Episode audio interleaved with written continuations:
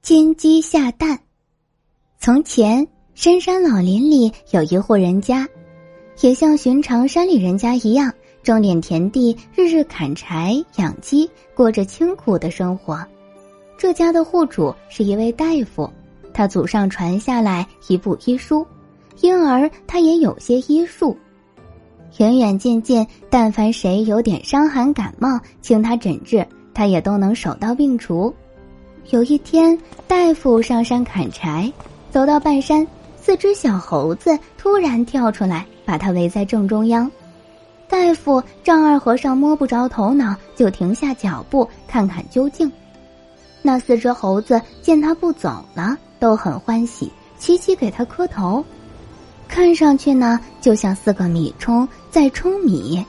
大夫说：“起身，起身！你们找我什么事？”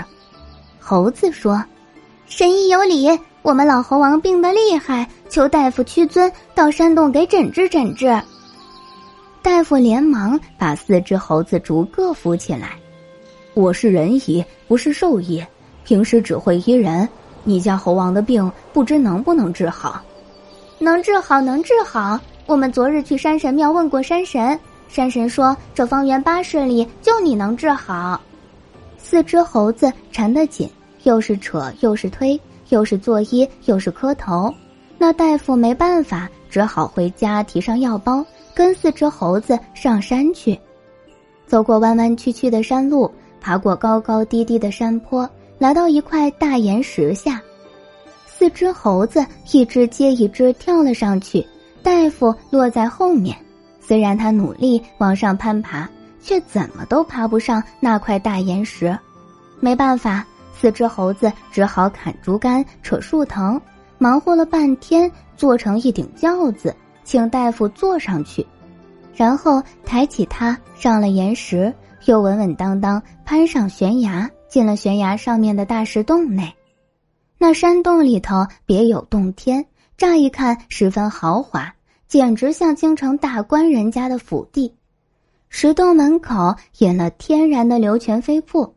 像一道珍珠门帘，洞府里头亭台楼阁什么都有，桌子、椅子、茶台、秋千架一样不缺。使用的盆子、碗、筷子、勺子更是奢侈，个个金光灿灿，竟全都是用纯金制成的。四只猴子放下轿子，请大夫坐下喝茶。不一会儿。只听见仙乐飘飘，一群小猴子从山洞深处抬出一只头戴皇冠的老猴子。那老猴子神气十分威严，但骨瘦如柴，咳嗽不停，一味唉声叹气。大夫让猴王伸出猴爪子给他把了脉，沉思片刻，开了一张药方子，说：“猴王，你感染风寒，又深藏洞内。”症结难说，所以日久不见好。我先开这一副草药，你吃了药要出洞去，到没有风的地方晒太阳，静养三日，病才能好。猴王连声道谢，吩咐小猴子照着药方出洞去寻找草药。三个猴子领命出洞，飞悬崖，走峭壁，转眼间不见了影子。不过一盏茶功夫，新鲜草药就采了回来。大夫用洞里的金锅煎好药汤，用金碗装了，端给猴王喝。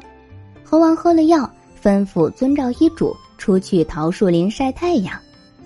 于是乎，八只猴子来抬轿，一顶轿子抬了猴王，一顶轿子抬了大夫，去到向阳山坡的桃树林。大夫陪着老猴王躺在老桃树下，一面晒太阳，一面谈天说地。老猴王知识渊博，天文地理无所不知。大夫与猴王相谈甚欢。转眼过了三日，这么调养三日，猴王果然好了，也不咳嗽了，也能上树摘毛桃了。第四日，猴王一早醒来，神清气爽，内心十分欢喜。他从洞穴深处取出一块圆卵石，对大夫说：“你治好我的病。”当真感激不尽，没什么可以报答你，这是我三百年前收藏的一个宝石，就当做枕巾送给你，请你万万不要推辞。”大夫看那石头极其平常，除了圆润可爱，也没有什么特别之处。见猴王郑重赠予，也就收起来，放入药包里。大夫跟猴王道别，四只小猴子抬起竹轿，沿着来时路送大夫下山回家。回到家，下了轿子，看见他娘子正坐在门边，哭得很伤心。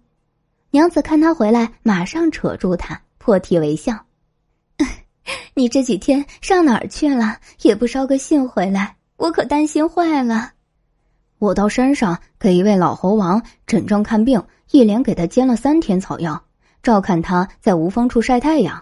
那猴王今日完全好转，才放我归来。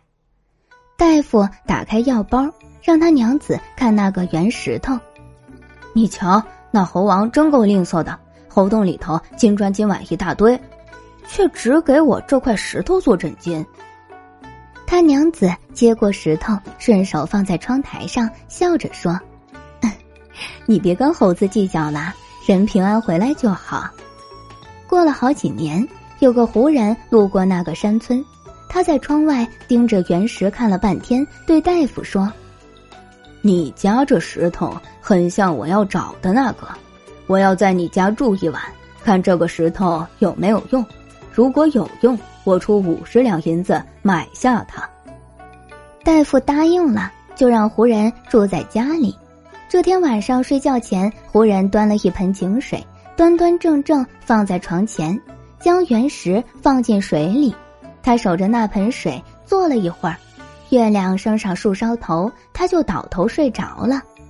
大夫娘子觉得那胡人奇怪，他惦记那圆石头，半夜起身偷偷从门缝看他搞什么名堂。胡人白天翻山越岭，那会儿睡得正酣呢。只见那盆水起先静悄悄的，忽然金光一闪，盆里的原石变成一只金鸡，拍拍翅膀跳出水面，脖子一伸下了个金蛋。大夫娘子轻轻推门进去，伸手到水里拿走金蛋，那金母鸡又回到水里，变成一个圆石头。第二天早上，胡人早早起来了。见盆里的石头还是原来的样子，一点儿没变，不由得十分失望。见他叹气，大夫过来问他：“这石头是不是你要找的那块呢？”